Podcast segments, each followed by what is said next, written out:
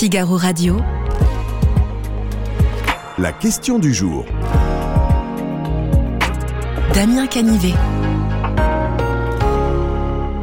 Bonjour à toutes et à tous, euh, bienvenue si vous venez de nous rejoindre sur Figaro Live. Voici la question que l'on vous pose aujourd'hui et à laquelle vous pouvez répondre sur le figaro.fr. Croyez-vous en la menace d'Emmanuel Macron de dissoudre l'Assemblée nationale? Vous pouvez cliquer sur oui, vous pouvez cliquer sur non et pour mettre en perspective ce drapeau que semble agiter le président de la République, j'ai le plaisir de recevoir sur ce plateau un spécialiste qui devrait nous éclairer. Bonjour Christophe Devogt. Bonjour. Bienvenue euh, sur ce plateau. Euh, Alors vous êtes le président du Conseil scientifique et d'évaluation euh, de la Fondation pour l'innovation euh, politique. Alors on dit euh, depuis maintenant quelques jours hein, qu'Emmanuel Macron pourrait dissoudre l'Assemblée nationale. C'est quoi? C'est une rumeur? C'est vrai? Dites-nous tout. Bah D'abord, c'est une déclaration du président qui est passée un peu inaperçue au moment des, des élections. Ouais. Après les élections, à plusieurs reprises, le président a rappelé ses pouvoirs constitutionnels, dissoudre l'Assemblée, organiser un référendum, a bien dit qu'il est tout à fait possible qu'il s'en serve. Et Emmanuel Macron est suffisamment, on va dire, inconstant sur bien des sujets pour que on prête quand même une attention particulière lorsqu'il est constant. Ouais. hein.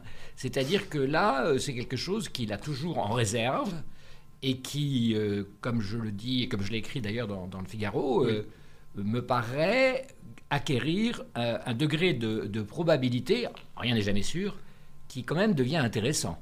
Mais elle vient d'où cette rumeur selon vous? Parce que c'est vrai qu'on a vu après votre tribune aussi des conseillers qui se sont manifestés auprès d'Europe 1 qui a sorti cette information-là, selon laquelle il activerait euh, cette arme euh, avant la fin de son quinquennat. Euh, c'est étayé, c'est du bluff selon vous? Moi, je, bon, il y a certainement une part de bluff, notamment vis-à-vis euh, de, de ses propres troupes. Ouais. C'est-à-dire que, évidemment, les députés macronistes n'ont qu'une envie de, de, de se lancer dans des élections difficiles, juste un an après les premières. Euh, LR, n'en parlons pas. Euh, LR est en, en- en situation, on va dire, de recomposition, Mm. pour ne pas dire de décomposition.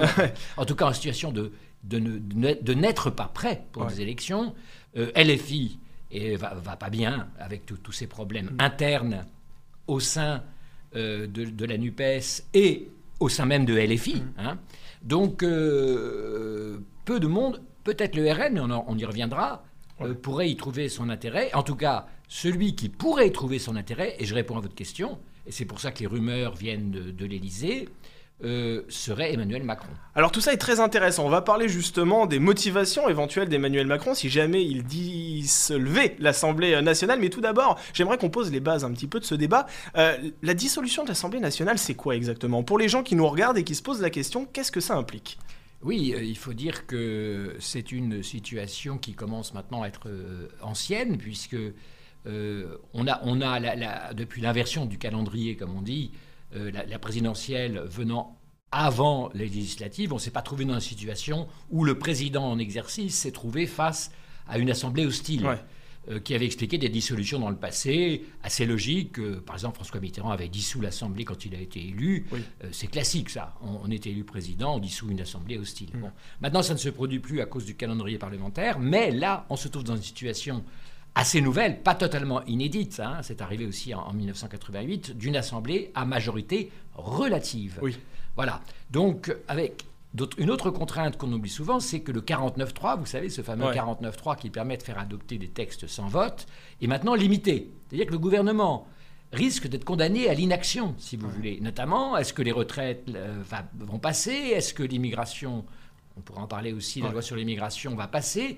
Et puis alors, d'ici la fin du quinquennat, comment faire pour faire passer des réformes avec une majorité relative et un Parlement très polarisé, comme il ne l'a sans doute jamais été? La dissolution de l'Assemblée nationale, aujourd'hui, c'est la seule arme dont dispose Emmanuel Macron pour peut-être avancer euh, dans ses réformes, c'est ça? Parce qu'aujourd'hui, il ne peut pas euh, gouverner Emmanuel Macron avec cette majorité. En tout cas, ça devient difficile euh, pour, des, pour des textes forts, on va dire. hein. Euh, c'est facile, il l'a fait jusque depuis un an, pour distribuer les chèques aux Français. Là, il n'y a curieusement aucun problème pour avoir une majorité. Quand il s'agit de faire des efforts, ou quand il s'agit d'aller contre un certain nombre de convictions idéologiques fortes en matière d'immigration, par exemple, euh, eh bien là, euh, c'est une autre affaire. Et, et je pense que ça, ça, on le voit bien pour la- les retraites. Est-ce que le président aura une majorité? On voit même qu'au sein euh, du groupe Renaissance, euh, il y a des voix divergentes. Euh, on sent que les LR, beaucoup de gens hésitent. On peut avoir une courte majorité, mais on peut ne pas en avoir. Elisabeth Borne a indiqué qu'elle n'avait pas spécialement l'intention de recourir au 49.3 pour faire passer la réforme des retraites, mais elle le peut si elle, Elle a le droit puisque c'est un texte financier, elle l'a inséré dans un texte financier, mais le problème à ce moment-là va se poser pour l'immigration. Ouais. hein. Sur l'immigration, votre scénario est possible, hein, Mm. si elle sent que les choses deviennent trop dures, elle pourra passer en 49.3 à la réforme des retraites, mais l'immigration, euh, ce sera beaucoup plus difficile puisque le gouvernement a le droit à un vote, euh, à un 49.3 hors texte financier. Il peut le faire sur l'immigration, mais sur un sujet pareil, ça paraît difficile. Et surtout, il risquerait fort de se heurter à une motion de censure. À une motion de censure, exactement. Mais jusque-là, les motions de censure qui ont été déposées n'ont pas abouti. Non, ma, ma thèse, c'est que euh, ça- le sujet qui vraiment s'y prête très bien, euh, c'est l'immigration. Pourquoi? Parce que l'extrême gauche est contre la position du gouvernement, le RN est évidemment contre, et les républicains, en l'état, ne peuvent pas euh, adopter cette loi. Alors aujourd'hui, la cote de popularité d'Emmanuel Macron euh, est au plus bas. hein. 63% des Français estiment que ce n'est pas un bon président de la République, selon un récent euh, sondage euh, Odoxa. Euh, il y a fort donc à, parier que si des élections législatives euh, ont lieu demain, euh, le revers pour lui sera cuisant. Quelle est la motivation pour lui aujourd'hui de dissoudre l'Assemblée nationale, si ce n'est perdre encore plus de- de pouvoir à l'Assemblée nationale? Alors là, c'est le calcul euh, qui doit être fait de façon calme et posée. Euh, imaginez, alors tout dépend en fait du contexte et sur quoi se produit cette dissolution. hein. Imaginez par exemple une grave crise sociale, que la, la protestation sur les retraites euh, dérape complètement, que les Français ne puissent pas partir en vacances, que les Français n'aient plus d'essence.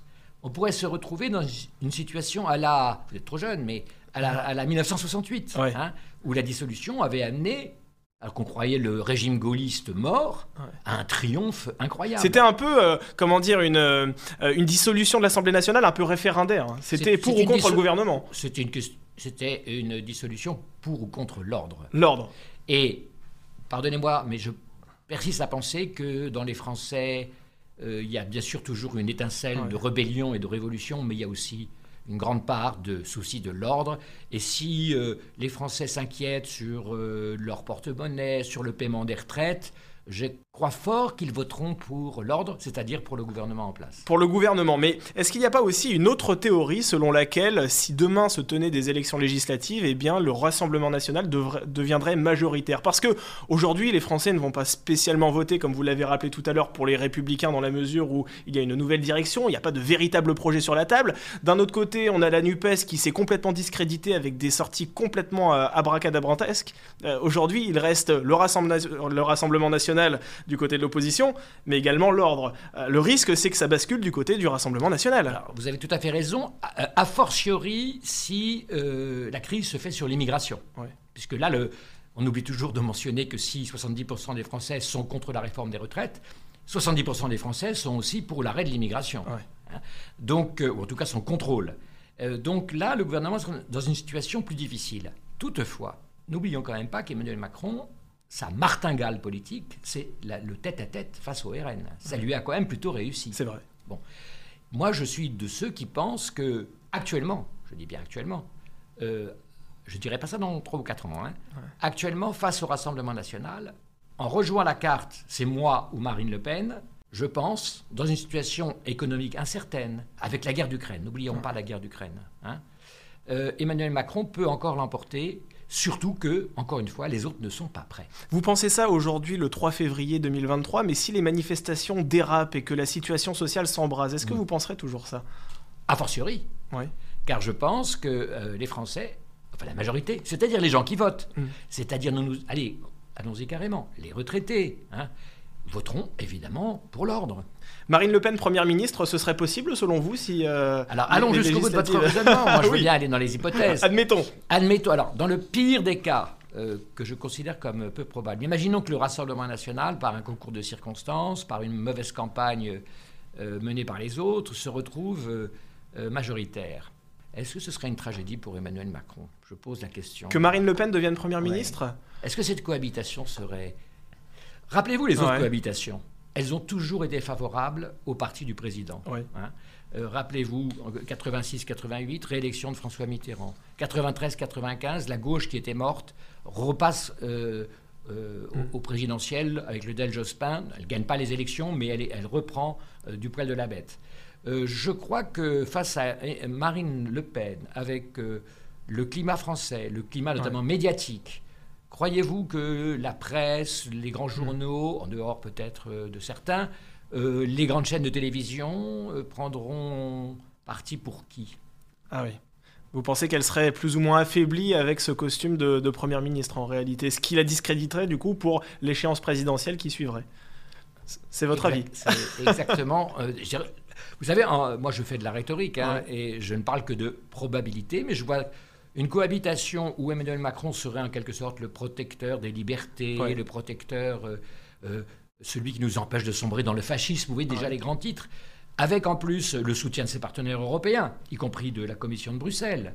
Euh, moi je crois que... Et les pouvoirs quand même du président qui restent importants, même en temps de cohabitation.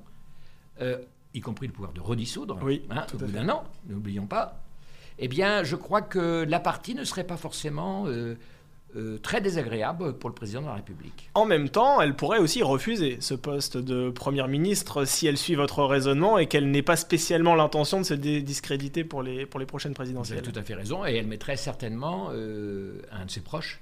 Euh, Ouais. euh, je crois que vous, mais vous avez tout à fait raison. Ouais. Cela dit, toute la question va être le Rassemblement national dirigeant le pays. On est vraiment dans les hypothèses. Oui, absolument, hypothèses, hein. absolument. Mais ça, ça- ça s'oppose parce que si demain il y a des législatives, ça fait partie des pistes envisagées. Je pense que, encore une fois, très rapidement, avec les difficultés Ouais. du moment, avec l'inexpérience du pouvoir, avec, encore une fois, la coalition de toutes les bonnes consciences contre le péril fasciste, euh, je pense qu'Emmanuel Macron Ouais. euh, aurait quelques armes. Alors, on va euh, aller du côté des, des internautes parce qu'on a quelques réactions. Daniel, par exemple, qui n'y croit pas, lui. Euh, euh, il pense que euh, néanmoins, ce serait bien, je le cite, hein, euh, de dissoudre l'Assemblée nationale pour virer un maximum de députés NUPES qui n'en ont rien à faire dans l'hémicycle. Est-ce que ça, ça peut être aussi un raisonnement d'Emmanuel Macron en se disant la NUPES est un peu euh, trop puissante aujourd'hui, euh, il va falloir en sortir quelques-uns? Je pense, oh, les, vous savez, les extrêmes ne le traumatisent pas, puisqu'ils le servent quand même, objectivement parlant. Euh, plus la NUPES, euh, je dirais, est abracadabrantesque, comme vous le dites, Ouais. plus euh, le macronisme paraît raisonnable. Ouais. Euh, une- une- et, et en plus, ils ne sont pas crédibles. Hmm. Voilà. Donc, euh, ils ne, men- ils ne menacent pas le pouvoir d'Emmanuel Macron. Hmm. Il faut arrêter de rêver. Enfin, M. Mélenchon peut rêver, mais il ne sera pas Premier ministre. Bon, je, vais, je vais vous demander maintenant de vous prononcer, euh, cher Christophe Devoc, parce qu'il il y a la question du jour qui nous attend sur le Figaro.fr. Croyez-vous à la menace d'Emmanuel Macron de dissoudre l'Assemblée nationale? Vous, à vous entendre, c'est plutôt oui. Je crois à la possibilité. À la possibilité. On va quand même répondre oui. C'est peut-être assez artificiel, mais c'est au moins pour découvrir les résultats des internautes. Et la plupart des internautes sont pas forcément d'accord avec euh, cette éventualité. Ils pensent à 69% euh, que Emmanuel Macron ne va pas le faire.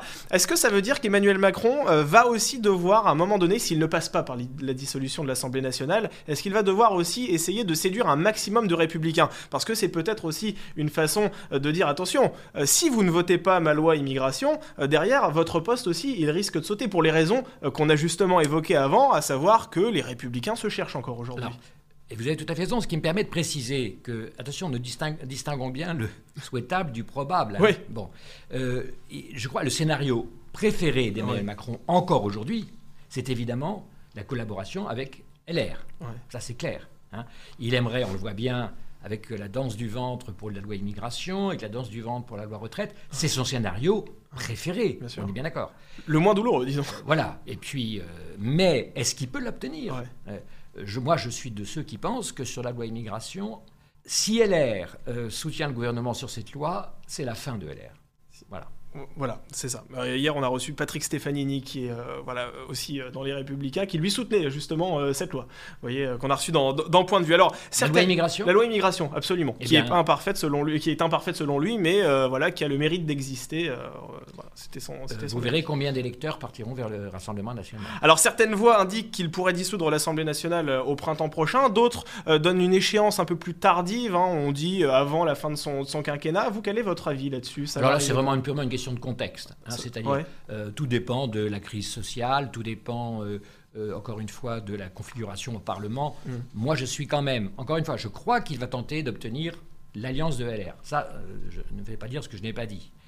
Si ça ne marche pas, et moi je crois que l'intérêt de LR, pas pour les retraites, parce que LR est obligé, enfin, en, sa grande majorité, de soutenir un projet de, on va dire, de, réforme des retraites, puisque ça fait des décennies que LR le propose. Hein. Mais sur l'immigration, je pense qu'il y aura un vrai sujet. Eh bien, merci beaucoup euh, Christophe De Vogt. Je rappelle que vous êtes donc le président du Conseil scientifique et d'évaluation de la Fondation pour l'innovation politique. Merci d'avoir été euh, notre invité aujourd'hui.